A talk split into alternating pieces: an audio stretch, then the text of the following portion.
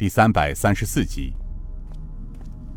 高怀全匆匆走过来道：“禀报少令主，刘督军参将李吉虎在庄门候见。”尹建平一听，笑了笑：“ 刘军门和府尹大人来的好快啊！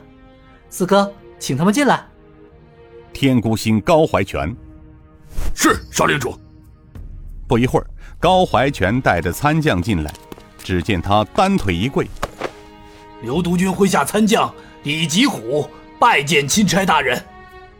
尹建平道：“李将军不用多礼，起来说话。”李吉虎道：“卑职谢钦差大人。”尹建平笑道：“啊，刘督军雷厉风行，来得好快呀！”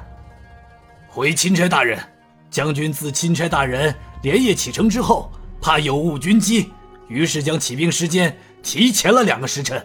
三更造饭，五更启程，于是大军前营在辰时末便到达了集结地礁石洞，所以将军派卑职前来向钦差大人请示。李军门，请回吧。按照先前约定，本座未时到中军大帐。遵令，钦差大人，卑职告退。众人目送李吉虎走后，点苍派掌门冉一坤道：“领主小兄弟。”你准备什么时间动手啊？尹建平道：“掌门老哥哥，就今晚吧。飞虎门旧部大多住在矿上，如果今晚动手，可将那批旧部收回，减弱宋城的势力，达到一击而成的目的。这对我们攻击总坛时不会造成其他没必要的伤亡。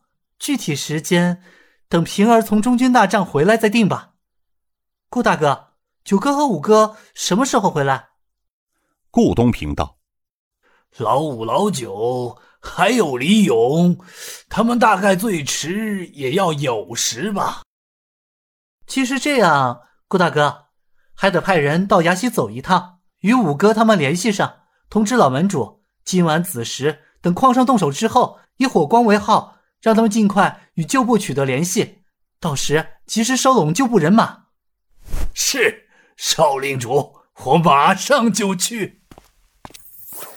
从水井村到礁石洞不到一个时辰，尹建平等人便到了大帐门口。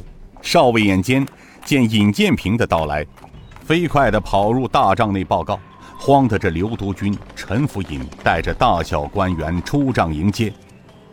众人来到大帐内，分宾主落座之后，陈府尹道：“奉钦差谕，下官和刘将军派中军校尉赶到崖西。”将崖西驻防千总和校级都统请到这里训话。尹建平道：“他们回来了吗？”刘督军道：“送信的人在半个时辰前就已经回来了。”那宋城可有什么异状？啊，这事情还算顺利。不过从回来的下属说，那宋门主听说本将军突然间到了礁石洞，而感到有些惊讶。不过，他中午在飞虎门正大摆宴席，宴请那些刚请来的江湖中人。刘将军不必担心，此举意在打草惊蛇。那宋城不是傻瓜，对刘将军突然到来，他定会生疑。如果本座所料不差的话，此时宋城还未判断出刘将军突然带军前来的真正意图。自古道，聪明者最容易反误，他会暗中派人混成校尉而来，其目的啊。就是想打探消息，来吧，下官正张网以待呢。哎，不过钦差大人，若是除了飞虎门宋城派来的人之外，其他人怎么办呢？刘将军治下肃军严谨，整顿军务，还用得着本座教刘将军如何处置？不过本座倒有一计，将军扶儿过来。哈哈哈！哈钦差大人好计策，下官遵命就是。李参将，安排一下，把村里买来的那几头猪、牛、羊都杀了，准备宴席，让兄弟们都出来，把大营弄得热闹些。